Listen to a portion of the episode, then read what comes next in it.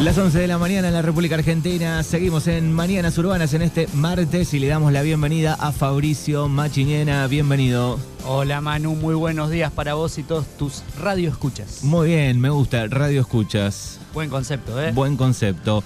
Bueno, lo tenemos a Fabri como cada 15 días nos trae íconos de la música, algún artista, alguna banda de este país o del mundo. Exactamente, ¿no? Hoy volvemos a la Argentina, casi tenemos algo de diversidad, ¿no? De épocas tiempos, géneros. Eso me gusta y hoy ya esta cortina indica que el elegido es el gran Fito Páez. Un prócer del rock nacional, ¿verdad? Eh, bueno, Fito Páez, eh, ahora lo hablamos fuera del aire, ¿no? Eh, está en el tapete con varias cuestiones, ¿no? Una autobiografía que, del cual ya editó su primer volumen, ¿no? Que habla sobre su infancia, sobre su juventud. Un recital reciente con Elvis Costello en Nueva York.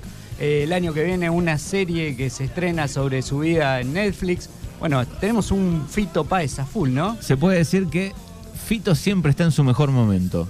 Tal cual, ¿no? Es de esos artistas que todo el tiempo está produciendo algo, inclusive excediendo hasta el género musical, ¿no? Porque es director de cine, bueno, ahora en esta nueva faceta de escritor.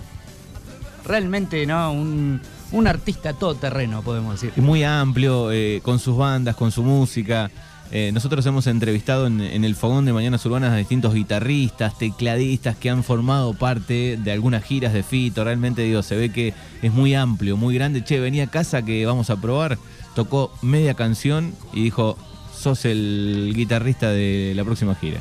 No, impresionante, ¿sabes que te digan eso, no? sí. Bueno, ¿qué año tenemos que viajar para conocer un poco a ese fito, ese fito pequeño, más joven? Bueno, justamente, mirá, tenemos que ir al año que también es el título de una de sus canciones, ¿no? 1963. Eh, Él, bueno, tiene una canción llamada Del 63, ¿no? En la que, en la cual... Acá está. Ahí está, lo dijo él mismo, ¿no? Una canción que habla sobre el contexto histórico, ¿no? del año en el que nació Fito Páez. Obviamente, si hablamos de Fito Páez, hablamos de Rosario, ¿no?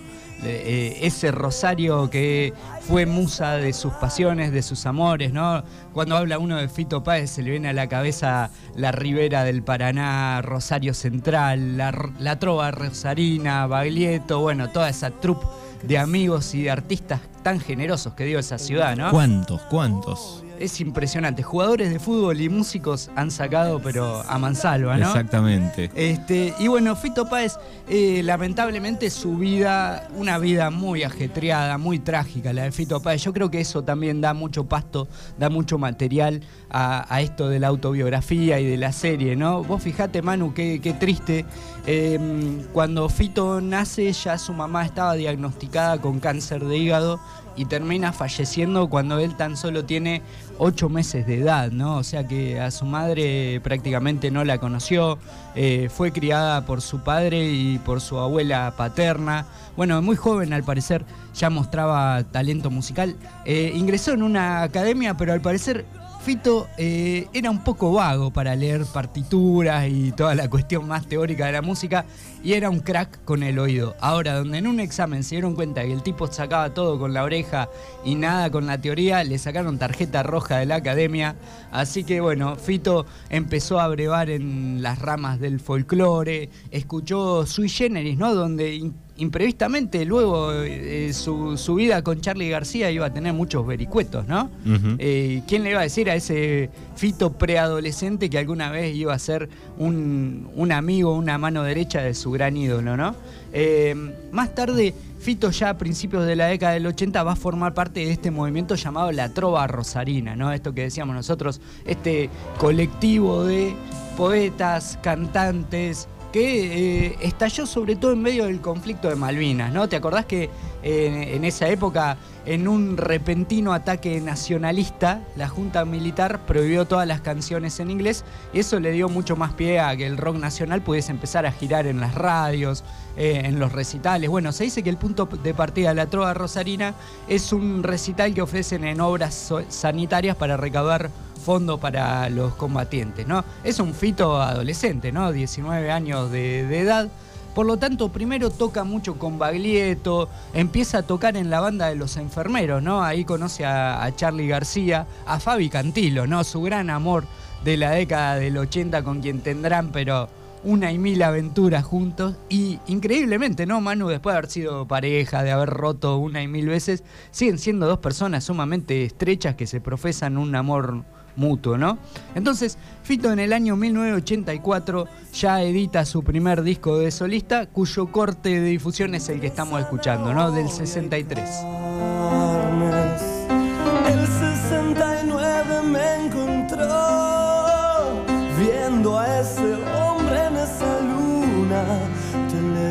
Bueno, en esta línea de tiempo, 1984, ¿no? 1984, ¿no? Un Fito de 21 años que en esta canción, como decíamos nosotros, cuenta todo su, su origen, ¿no? El contexto en el cual a él le tocó nacer. Y ahí empieza a llamar la atención, ¿no? Ya este primer eh, álbum introductorio, en el año 1985 estamos escuchando ya inconfundible, ¿no? Estos acordes. Estamos hablando del disco Giros del año 1985, ¿no? Aquel de la tapa en la foto de Fito con un cielo nublado, ¿no? En, el lugar donde irían sus ojos, eh, en una especie de montaje. Este tema fue el más identificatorio, ¿no? Giros. Tanta sangre que se llevó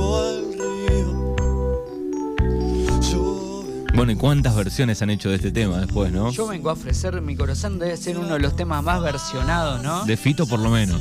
Uno recuerda a la negra Sosa cantando esta canción. Hay una versión eh, más nueva de una chilena que se llama Camila Gallardo. Muy, pero muy buena también. Siempre, ¿no? En los, en los programas tipo La Voz, todo eso, es una canción infaltable, ¿no? Eh, Exactamente. Bueno, 1985, un disco que eh, desprende varios hits. eh, todo, es un hitero, eh, Fito Páez. Absolutamente, ¿no? Decíamos, no, no alcanza la playlist. Este tema, por ejemplo. Casualidad, cansados 11 y 6. de tanto andar. Ella tenía un clavel en la mano. Él se acercó, le preguntó si andaba bien. Llegaba a la ventana. Creo que esta canción, Manu, según escuché en una entrevista, cuenta la historia de amor de los papás de Fito, ¿eh? En, en La Plata sería. ¿O Sí. qué? ¿O era 11 y 6 en otro lugar? Sí, debe ser en otro lugar, ¿no? Sí, pero se me viene rápidamente ciudades con eh, números eh, en sus calles. Puede ser Necochea también, ¿no? Necochea. ¿Dónde se habrán conocido? Bueno, otro tema también temazo, ¿no?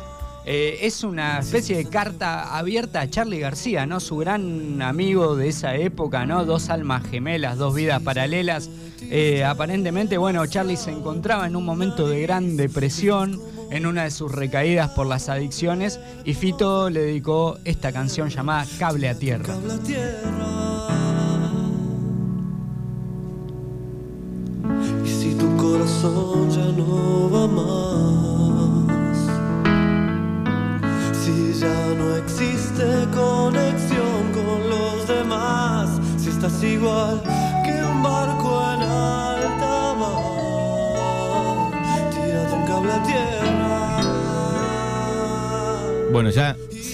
Disco y hay muchos hits.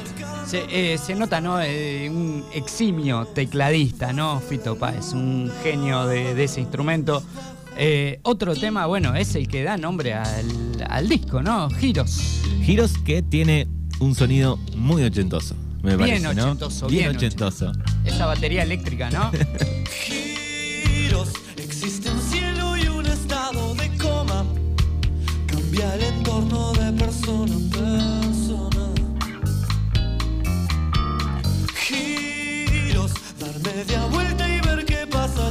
Bueno, cuatro cortes que mostramos aquí nada más de, de este disco. Sí, podemos decir, Manuel, el que fue el disco, el primero que lo puso en el centro de la escena musical, ¿no? Porque habíamos dicho que el primer disco del 63, más que nada, había sido muy poco promocionado, solo para darse a conocer. Pero acá ya empieza a entrar en la puerta grande del rock nacional, ¿no? Bien, antes de avanzar, eh, 11 y 6 es en Capital, eh, por el Café La Paz. Por el Café La Paz. Vendían flores en La Paz. Muy bien. Así que ahí está La explicación. de por qué esa canción. Perfecto. Bueno, decíamos nosotros, ¿no? Ya un Fito conocido, ya deja de ser miembro de los enfermeros, ¿no? La banda de Charlie para abo- abocarse exclusivamente a su carrera solista, ¿no? Eh, Vos sabés, Manu, que la vida de Fito, decíamos nosotros, tiene como una especie de sino trágico. Eh, resulta que cuando estaba en Río de Janeiro, eh, a punto de grabar su próximo disco, lamentablemente recibe una noticia devastadora, ¿no? Resulta que eh, en su ausencia entró gente a su departamento, encontró a su abuela paterna, ¿no? Que lo había criado como una madre, a su tía abuela y a una empleada doméstica y las terminó asesinando a las tres, ¿no? Un triple homicidio que, eh, bueno, hoy sería llamado femicidio, ¿no? Esa categoría no existía. en Había ese escuchado la historia esa. Eh, él dice que pasó todo ese día puro whisky y lexotanil, por eso lo nombra en, las canciones.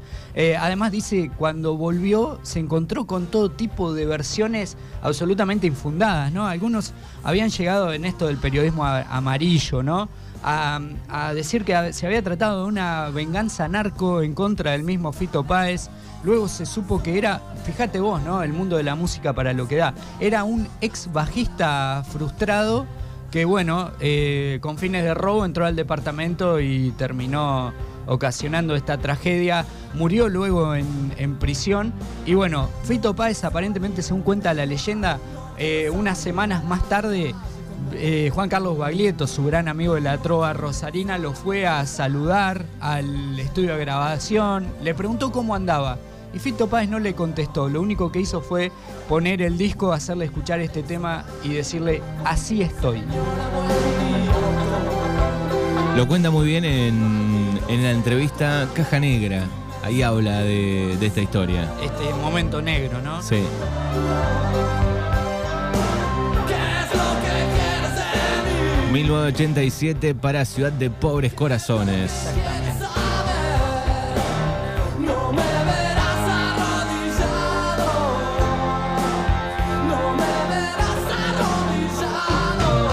y nos vamos a 1988. Sí, ahí tenemos un disco, este, parece una interjección la- el nombre del disco. Se llama Ey, es del año 1988 y tiene este tema que es mucho más up de todo lo que veníamos escuchando, ¿no? Después vomito ese ron, manchando la pared.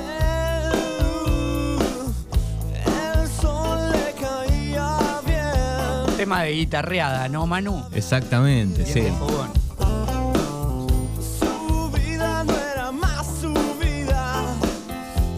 Hoy Fito Páez en Iconos de la Música en el martes de Mañanas Urbanas.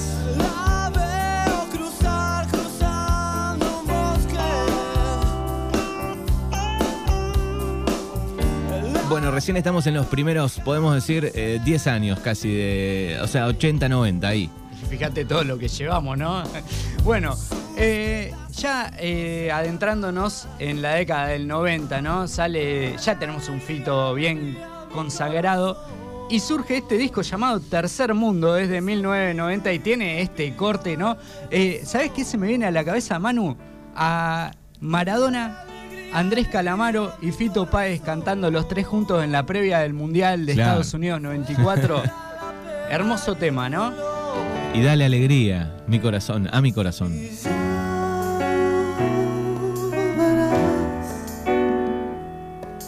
Las sombras que aquí estuvieron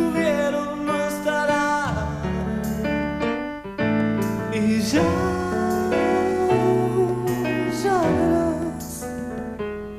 Bebamos y emborrachemos la ciudad. Bueno, hasta acá todo bien, 1990, Fito Páez, pero a partir de ahora hay un antes un y un después, desde 1992, ¿no?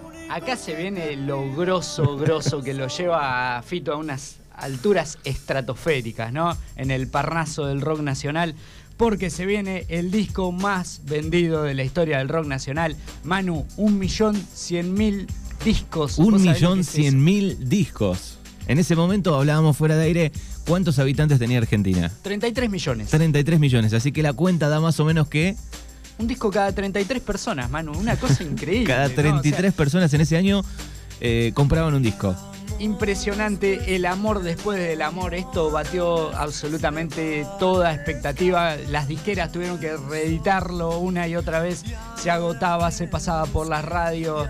Eh, además, un disco con muchísimas colaboraciones, ¿no? Esta canción ya que da un título al disco.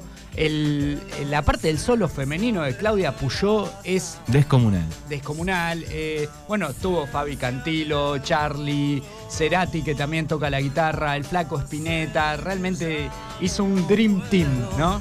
Vivir sin tu amor.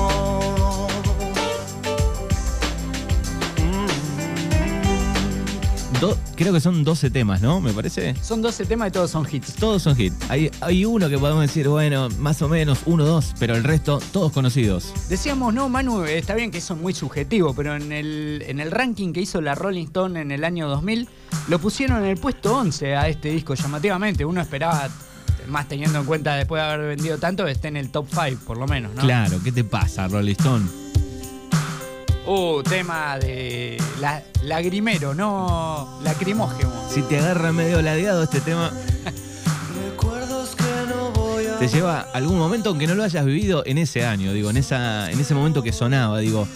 Lo conociste con 15 años en el 99 y te pega. Lo conociste en el 2000 y pico y te pega. Te lleva a un momento, me parece, de tu adolescencia, ¿no? Hay como una cosita ahí que... Muy también eh, fiesta de egresados. eh, Cumpleaños de 15, ¿no? Te lleva, te lleva.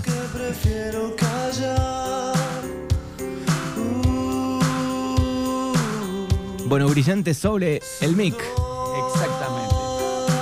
Muchas veces pedido como recuerdos que no voy a olvidar. Así lo pedían siempre. Tal cual, sí, porque tiene un nombre que no se parece mucho a. No es un nombre tan fácil, me parece. Lo nombra por ahí a la frase ¿eh? en alguna parte.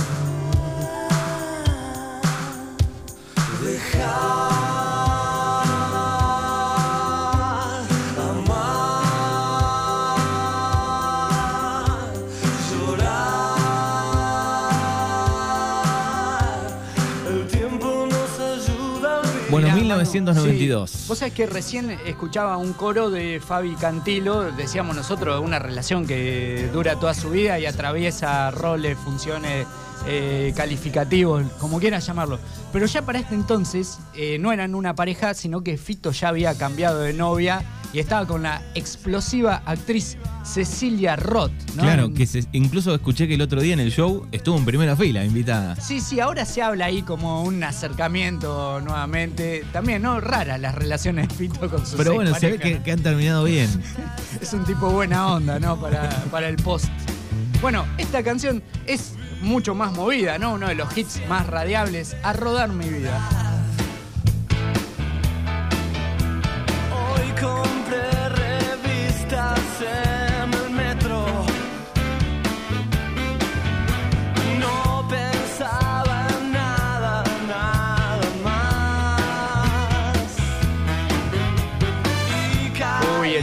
Manu es un temazo también eh, versionado por la negra Sosa eh, en su disco Cantora. Hermoso tema, ¿eh?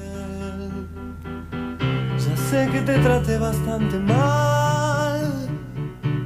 No sé si eras un ángel o un rubí. O simplemente te vi. Un vestido y un amor. Temazo. Te vi. Saliste entre la gente a saludar. Los astros se rieron otra vez. Bueno, y de las cinco canciones elegidas de El amor después del amor, está esta que siempre la pedían de otra manera. Incluso Fabri me pasó en la lista de temas que había que preparar. Como se pedía casi siempre que te. Pasame el tema Telman Me Lewis. ¿no? traicionó el subconsciente, Manu. ¿Quién no lo recuerda así? Exactamente. Todo el mundo lo pedía así, pero se llama Dos días en la vida, ¿no? Inspirado en la, ca- en la película, En la película. Telman Lewis. Gran ¿no? película. Gran película donde hace una de sus primeras apariciones Brad Pitt, por ejemplo. ¿no? Claro. Donde dos chicas se toman el palo. ¿no? Y que tiene una escena final, ¿no? Saltando el precipicio. Bueno, no vamos a spoilear. Dos días en la vida nunca vienen nada mal. De alguna forma de eso se trata vivir. Salieron en un coche, descansaron en un bar. Sin dudas, el mejor disco, creo yo, de Fito Páez. no cabe duda. Y bien década del 90, ¿no? Vos imaginate el contexto histórico de esta época, la, la convertibilidad, eh, el hombre de las patillas sentado ahí en el sillón de Rivadavia, ¿no? Claro, la Ferrari. Quise escapar. El tipo trata de violarla, cae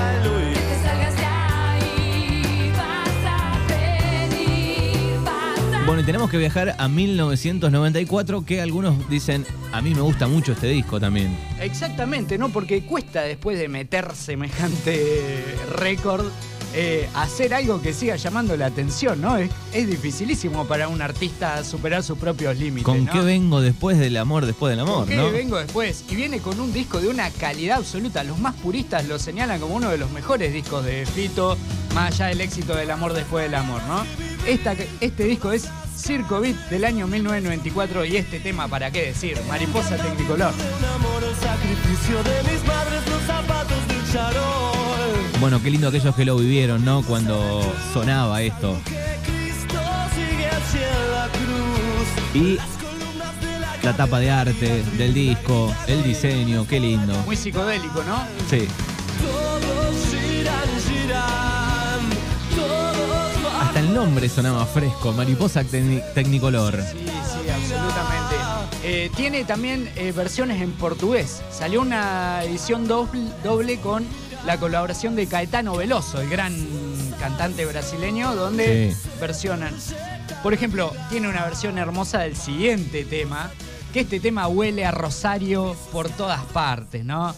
Se llama Tema de Piluso y del- dedicado al grandísimo Alberto Olmedo, ¿no? Amigo personal de Fito Páez, inclusive en uno de sus programas No Toca Botón, un clásico de los 80, Sí. eh, Olmedo hizo una mención a Fito, le habían robado muchos instrumentos de su casa, hablando ¿no? de esto de las grandes eh, tragedias que ha tenido Fito.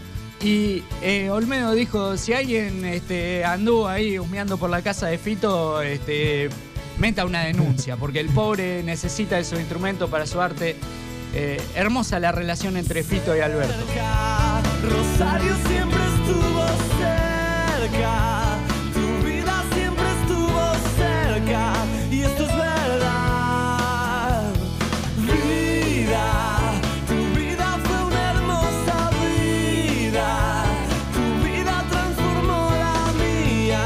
lindo, Fito Páez, el artista que nos trae Fabricio Machinera en este martes 1994, gran disco, pero pasamos a 1996. Exactamente, Manu.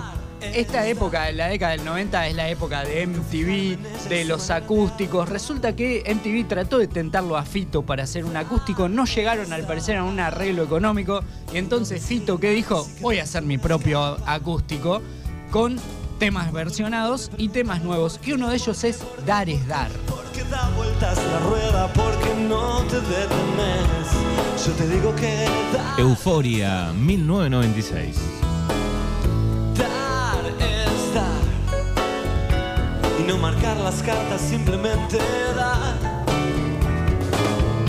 Dar es dar. Qué, qué olfato que tenía este muchacho, ¿no? Para pegar estribillos. Para escribir, para ponerle la melodía justa a cada canción.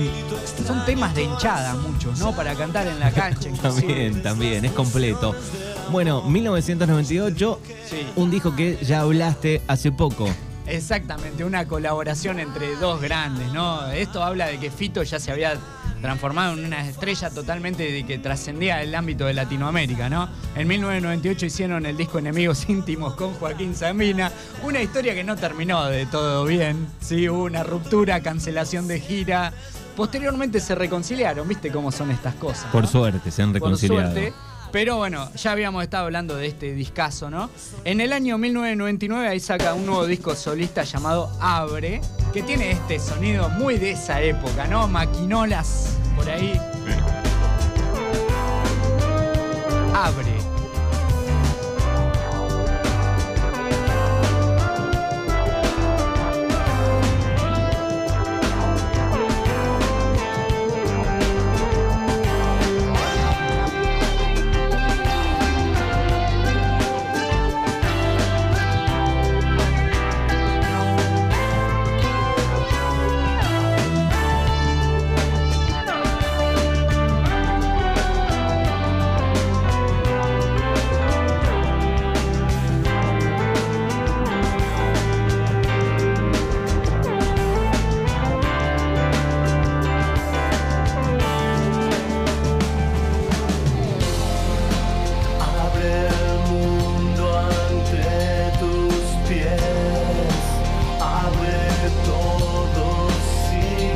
Puertas casi del 2000, allá por el 99. ¿Sabés a qué me remite este tema, Manu? Cuando en la presidencia de Cristina Fernández de Kirchner, en la segunda presidencia, eh, se intentó sacar infructuosamente la ley de medios.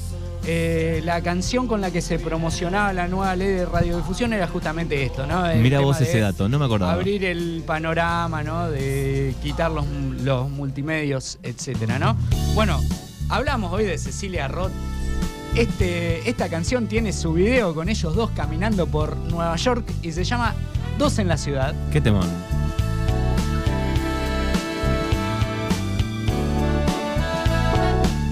Nos encontramos en la calle, yo diría casualidad. Aún conservamos Muy de café este tema. Muy de café, ¿no? Un, un tema con música muy cool, podríamos llamarla, ¿no? Exacto, sí. Y el tema que viene, eh, ¿cómo, ¿cómo decirlo? A ver, eh, faltaba un hit después de tantos años que traiga como un remake, ¿no? De alguna cosita más noventosa de, de Fito. Y yo creo que lo ha logrado con esta canción. Tal cual. Utilizada también, pese a que es del año 1999, para graficar lo que siguió a la crisis del 2001, ¿no? Esto de estar al margen del sistema un poquito, ¿no? Tema para subir el volumen y cantar. Me gusta estar al lado del camino, fumando el humo mientras todo pasa. Me gusta abrir los ojos y estar vivo, tener que vérmelas con la resaca. Entonces navegar se hace preciso en barcos que se estrellen en la nada. Vivir atormentado de sentido, creo que esta sí es la parte más pesada. Bueno, qué linda canción, 1999. Cada una no da para escucharla largamente, pero bueno, se nos agota el tiempo de aire, el tiempo es tirano, Manu.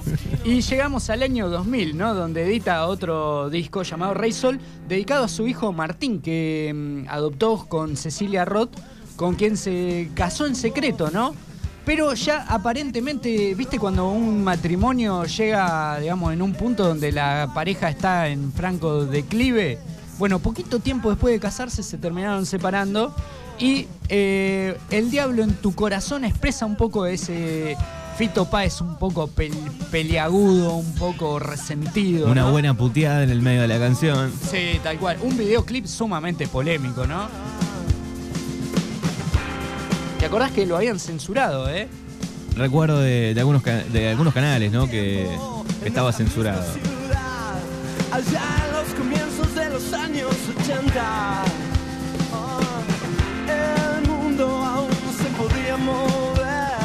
18.7 la temperatura en el martes de Mañanas Urbanas, recorriendo la vida, el trabajo del gran Fito Páez.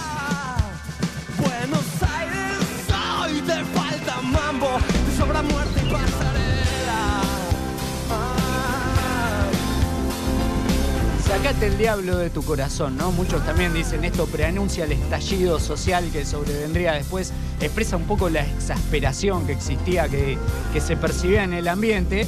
Y también un poco a caballo de eso llega el disco editado en el año 2002 llamado Naturaleza Sangre, que acá es como la contracara del diablo en tu corazón, ¿no? Porque ahora Fito Páez habla de salir al sol. Sí.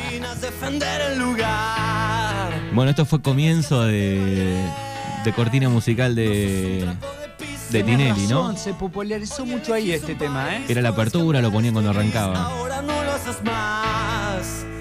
Es el momento, mi amor. Es un momento crucial. Hay que salir al sol.